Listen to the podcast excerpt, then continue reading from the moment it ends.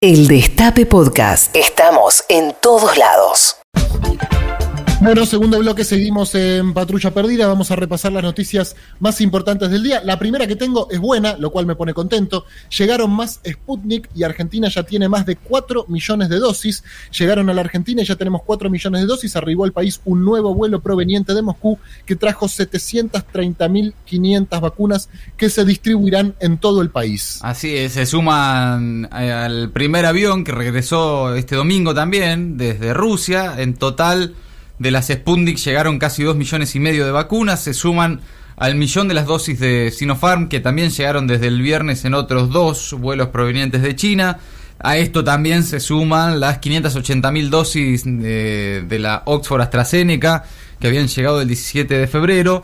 Ya, eh, por otra parte, eh, según informaron en las últimas horas, estas eh, casi medio millón de dosis de Sinopharm están siendo distribuidas, ya llegaron a todas las provincias para comenzar a vacunar al personal docente y no docente. Y además, Pedro Argentina va a recibir casi 2 millones de dosis de la iniciativa COVAX, que es este fondo común de la ONU para, para los distintos países eh, que puedan acceder también, por supuesto, de manera más equitativa a la vacuna del COVID.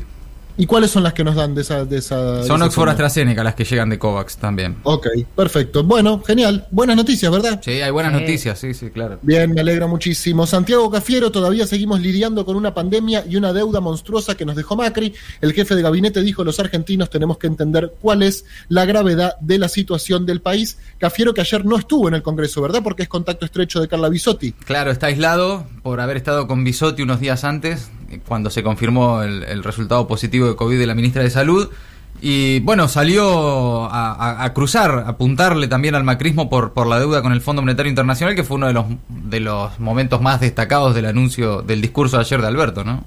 Sí, eh, ayer nosotros ob obviamente nos reíamos porque es para reírse y es para tomárselo a la chacota, eh, la, la, la, fijación que tienen con el tema de Cristina y el vínculo entre Cristina y Alberto. Y era muy sintomático eh, cómo los que estuvieron denunciando infectadura hasta hace tres, cuatro meses, ahora están militando el barbijo, ¿viste? Lo increíble lo que logra Cristina. Yo creo que lo hace a propósito para eso. Dice, ¿cómo hacemos para que todos estos boludos finalmente le digan a la sociedad que hay que usar barbijo? Deja, dice Cristina. Estate tranquilo, escúchame. Reunión, Casa Rosada, reunión. Todo se junta, todo el frente de todo. Cristina, Alberto. Escúchame, tenemos un problema que es que la oposición eh, llama todo el tiempo a desatender las medidas sanitarias. ¿Qué hacemos? Eh, tranquilos, dice Cristina. Tranquilos. Yo me encargo. Yo que no falle. ¿Qué, ¿Qué, se te ocurre que tiene una campaña de promo? No, no, no, no, no. ¿Qué, tenemos que hacer? Repartir. No, no, no, no, no, no. Ah, vos decís que directamente lo, los apretemos. No, no, no, no, no, no, no, no, no.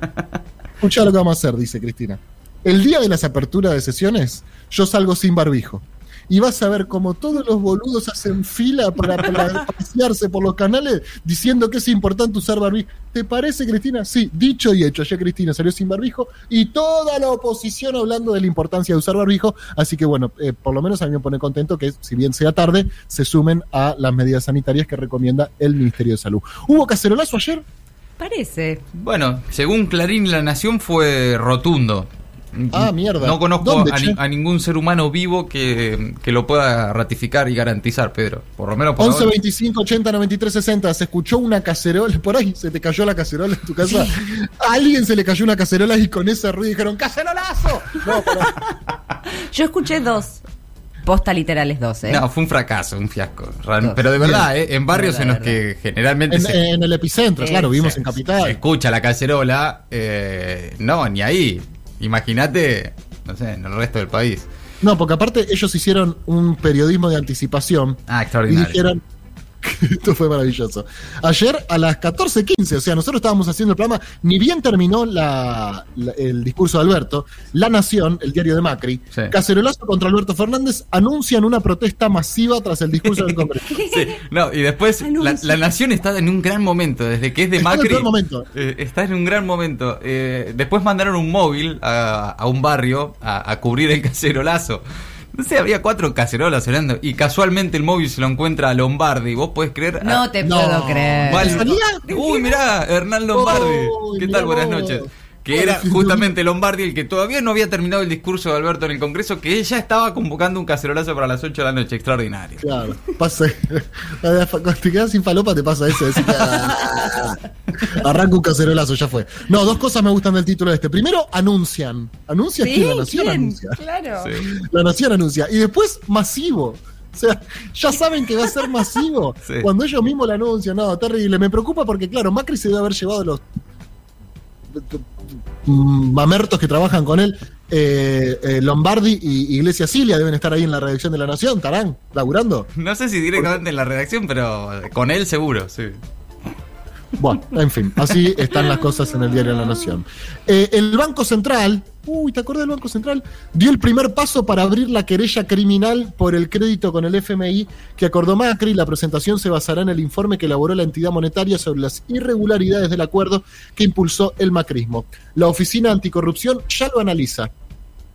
Sí, bueno, es parte. Esto ocurrió ayer luego de- del, discurso de Alberto en el Congreso eh, y va en línea con, lo mismo, ¿no? Que es este denunciar a los responsables de, de semejante endeudamiento. Hay varias discusiones por estas horas eh, sobre la posibilidad de que eso avance efectivamente y, que tenga vía libre para, para tener algún tipo de trayectoria judicial. Pero por el otro lado también está la discusión simbólica, si se quiere, ¿no? Que es un poco la disputa que plantea también el gobierno de, de, de cómo aquel préstamo del año 2008, el, el- el préstamo más grande de la historia del organismo, el que no pasó por el Congreso, que no tuvo ningún tipo de, de aval técnico, significó, según dijo ayer el propio Alberto Fernández, un hecho paradigmático por, por su magnitud y también por las nefastas consecuencias que tuvo sobre el pueblo y sobre la Argentina y considerado hoy por el gobierno como uno de los hechos de corrupción más grandes de la historia. Pero esto no lo dijo ayer Alberto Fernández en el Congreso. Esto Alberto Fernández lo está diciendo desde que es candidato a presidente. Y se lo dijo en el debate presidencial a Macri. Le dijo, usted tiene que explicar en qué se fue esta plata. Usted y sus amigos se la llevaron del país. Esto- Ese es el tema, ¿no, Mati? Más que, la, más que explicar la decisión de por qué se fue al fondo, me parece que lo que tiene que explicar el, el macrismo es qué se hizo con esa plata. ¿Qué pasó? Porque Claro. claro, fue una, pol- una, una- una medida, una decisión de política económica, macroeconómica, lo que quiera. Se les estaba prendiendo fuego todo y bueno, decidieron eso. Ahora, ¿dónde está esa plata? La pregunta que le hacía Guzmán a Bonelli, ¿no? Claro, ¿dónde está esa plata? Y- Ese es el tema, ¿dónde está? Porque claramente esa guita se fugó, digamos, no está. Hoy ¿De la- cuánta plata estamos hablando, Mati? Y son 45 mil millones de dólares. 45 mil millones. Ustedes recuerden, yo siempre parece como que yo soy amigo de José López. Tampoco soy amigo, realmente esto lo hago insólitamente gratis. Pero el escándalo que se armó, el escándalo que se armó por los nueve palos que le encontraron. Está bien, estuvo mal, sí, desastre, obvio. Estoy justificando a López, puede ser. ¿Es lo que quiero? No. ¿Me doy cuenta del camino? Sí. Pero digo, para que pensemos las dimensiones, eh, los volúmenes, 45 mil millones de dólares que nadie sabe dónde están. Va, por ahí alguno sabe, Caputo sabrá, Sturzenegger sabrá, no sé. Porque, bueno, son los que justamente van a tener que explicar, o deberían explicar, ¿no? Eh, Caputo, yo no sé si se acuerdan, pero Caputo estuvo al frente del Banco Central, fue No, presidente. un crack, un crack, esto hay que decirlo de No, un crack. sí, la verdad que sí. Un fenómeno, es Fue, un capo. fue un capo. fue presidente del Banco Central, Toto Caputo. ¿no? Sí, no, no, un, no, ban- no. un bandido, No, no, pero no, a nivel, no, a nivel no. Este, primera liga de bandidos, a nivel internacional, ¿no? El- Alta gama, bandido alta gama. Era el Messi de las finanzas, le decían, imagínate. Oh. Este, un- un- sí, bandido de alta gama. Como dice Pedro, Alibaba y los 40 ladrones le tenían, Le tenían miedo. a, a Toto Caputo. No, viene Caputo, uy, no, pará, yo me tengo que ir. Estuvo al frente del Banco Central tres meses. Creo que ni tres meses llegó a estar ahí. 14 mil millones de dólares se fueron de la Argentina mientras estaba Toto al frente del Banco Central.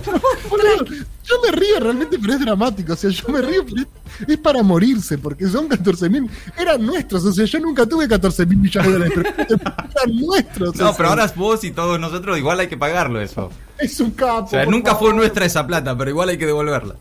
No, no, no, es increíble, es increíble. Si lo, lo contás, yo no sé si en otros países del mundo pasa esto. Habría que llamar a alguien, ¿no? A alguien de otro país para explicarle a ver cómo le cae, por ejemplo. Me imagino el terapeuta, el anal- no sé si va a terapia, pero me imagino el analista de Caputo que lo conoce, que lo conoce. Sabe, sabe de su devoción por el delito. Sí. sabe de su inclinación temperamental hacia lo ilícito. El día que le dijo, che, Doc, no sabes, me ofrecieron el Banco Central. Sí, así se lo contó, cagándose de risa. Y cuando se fue Caputo llamó a la mujer y dijo, sacá todo ya mismo. Nos vamos a las Canarias. Dios mío, las cosas que pasan en este país. Igual se lo decía, se lo decía Navarro, eh, hablando un poco más en serio, no pareciera que ninguna iniciativa que pase por el orden del Poder Judicial pudiera llegar a complicar ni a Macri, ni a Caputo, ni a Sturzenegger, ni a nadie, ¿no? más allá no. de los que se pueda generar. No, pero bueno, pero tampoco hay que. Digo, ahí está, es más una disputa política, ¿no? ¿Cómo, Pedro? No, no, claro, que tenés razón que esto tampoco hay que subestimarlo porque si no, no podemos hacer nada, digamos. No, no, coincido en que hay, hay eh, explicaciones que no se dieron y, y sobre todo lo que hay que investigar es qué pasó con esa guita, digamos, quiénes se la llevaron y si quienes se la llevaron tienen algún tipo de vinculación con el con quien en ese momento eran eran funcionarios del equipo económico de Macri. Después si esto avanza o no y si hay alguna repercusión penal o si la verdad que la veo difícil, la veo difícil porque no solo por la actitud del poder judicial de este poder judicial en Argentina, sino porque no le veo cabida a, a que avance efectivamente una una responsabilidad penal en una política económica fallida, errada, nefasta, pero pero una decisión de política económica, ¿no? Coincido. El gobierno creará una comisión bicameral para investigar al Poder Judicial. Estará integrada por personas afines al gobierno y tendrá eh, el objetivo de limitar un poco todo el poder que tienen todos los garcas del Poder Judicial. Básicamente. Sí, Eh, está, está lo bien, está- está bien explicado.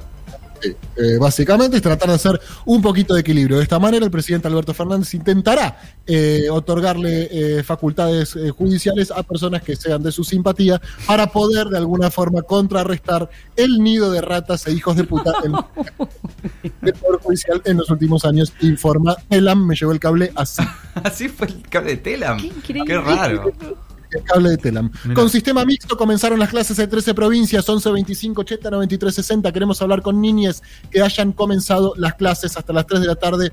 Tenemos tiempo. Cristina Kirchner pide que se transmita la audiencia de dólar futuro. Ay, qué bueno que sería. Luego de que la Cámara Federal de Casación Penal la convocara a una audiencia, la vicepresidenta volvió a pedir que la misma se desarrolle de manera presencial y que sea transmitida por televisión. De esa manera se evitará que se tergiverse su exposición.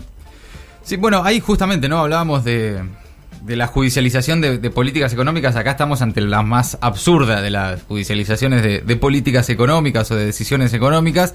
Cristina finalmente va a poder hacer su alegato en público, pero no cara a cara con los jueces. Eh, ahí presencial, pero se va a poder ver su, su alegato, que era uno de, las, de los requisitos que había reclamado su, su abogado para que se traten de forma presencial y pública. Lo, bueno, pochoclos, ¿eh? Oh. Pochoclos cuando empieza a hablar Cristina, cuando le toque, ¿no? Ah, qué lindo, la verdad, otra cosa seria. ¿Sí? Escucha Sí, esto. sí. Escucha esto. Descubren en la Patagonia el tiranosaurio más antiguo del mundo. Los investigadores se sorprendieron al advertir que está afiliado a la Unión Cívica Radical.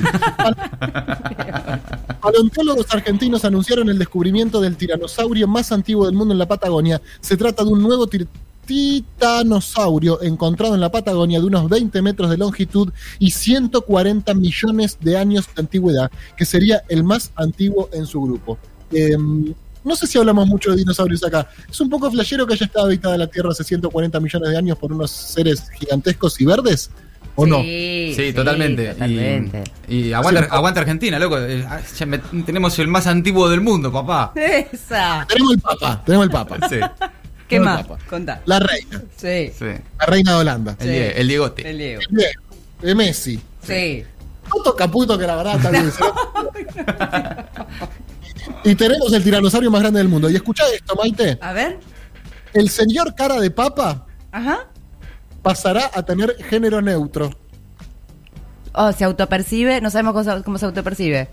Yo no sabía que, que- yo no, no- no- no sabía que tenía, que tenía género anteriormente. El juguete señor cara de papa, famoso por hacer en las películas de Toy Story, dejará de ser un señor y pasará a tener un género neutro. Desde hoy será cara de papa.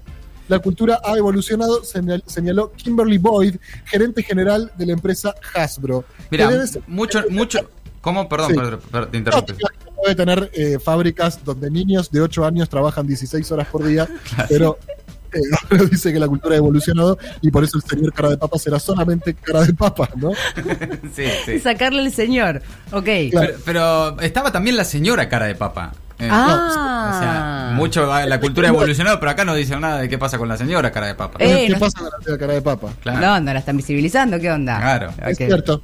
Bueno, si alguien sabe algo. Coronel Pringles multaron a un hombre con 40 mil pesos por el canto de su gallo. No, chicos. ¿Cómo? Es que la verdad, imagínense despertar todos los días de tu vida con un gallo ajeno. Así a los gritos, pelado. A las cinco y media de la mañana. Sí, la verdad que sí. Es bastante hincha Coronel Pringles. La multa incita al hombre a que evite molestias con el gallo tapándolo por la noche o dejándolo en una habitación oscura. Claro, para que no sepa que es de día y no empiece a cantar temprano. Pobre, claro. Pobrecito. Porque el gallo canta esto. cuando amanece. Cuando amanece muy fuerte. ¿Nunca escuchaste un gallo al amanecer, Pedro? Ay, te- escúchame, yo cuando era chico, o sea. Yo, ca- o sea, yo cantaba con los que cantábamos a coro. Yo decía, mamá mía, y yo decía, mamá mía, mamá mía. No, el gallo que si vos. Esto, eh, Mati, perdón por la pregunta que mío. Sí. O sea, perdón, perdóname, perdóname. Nunca viste un gallo en tu vida, ¿no? Ni en. Obvio, sí, un montón, pero la duda que tengo. Decila, decila. No sabe ni cuál es el gallo. Tiene, No. que, tiene que googlear para ver cuál es la diferencia con la gallina. El gallo, el gallo. Si vos lo dejás, Mati. Sí. ¿Por qué, Mati? ¿Por qué de la pamba le pregunta? Claro, claro. Pregúntenle al del interior. ¿Cómo son los gallos? No, pará, pará.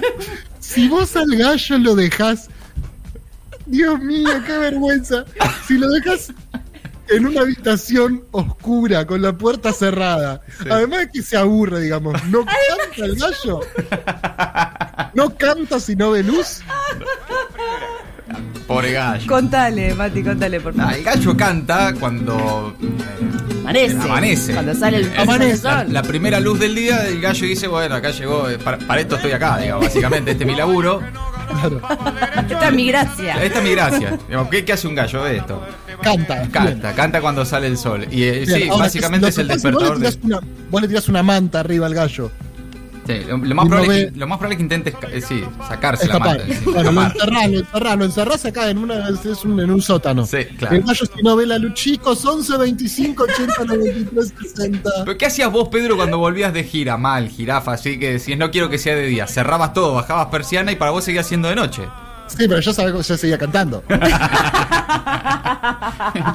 paraba de cantar, seguía cantando, compañero. Bueno, eh, otra buena, y ya vamos eh, cerrando el momento de noticias. Recuerden que queremos hablar con niñas que hayan empezado las clases, así que padres, madres, anoten a sus hijos en el 11 25 80 93 60 con la palabra clases. Pero antes voy a leer las últimas dos noticias del día. Empezó la venta de entradas para el Mundial de Qatar 2022.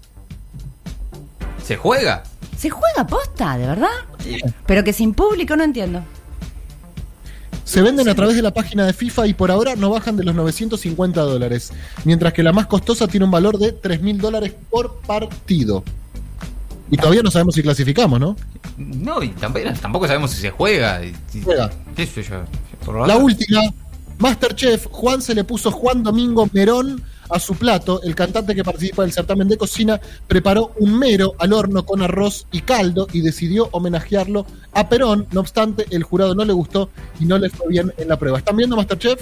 No. No, la verdad que no. No, no, no. ¿Vos? No lo estoy siguiendo. ¿Está bueno? ¿Se puso lindo? Eh, no, no lo estoy viendo, la verdad que no lo estoy viendo. Estoy leyendo mucho, chicos, literatura, filosofía, no tengo tiempo. De hecho, eh, justo me faltaba un capítulo acá que estoy leyendo un libro interesantísimo. Si podemos ir una tanda, que yo en tres minutos lo termino, y, y después volvemos porque hace como una hora que no leo, estoy desesperado. Gracias. Reviví los mejores momentos de la radio. El Destape Podcast.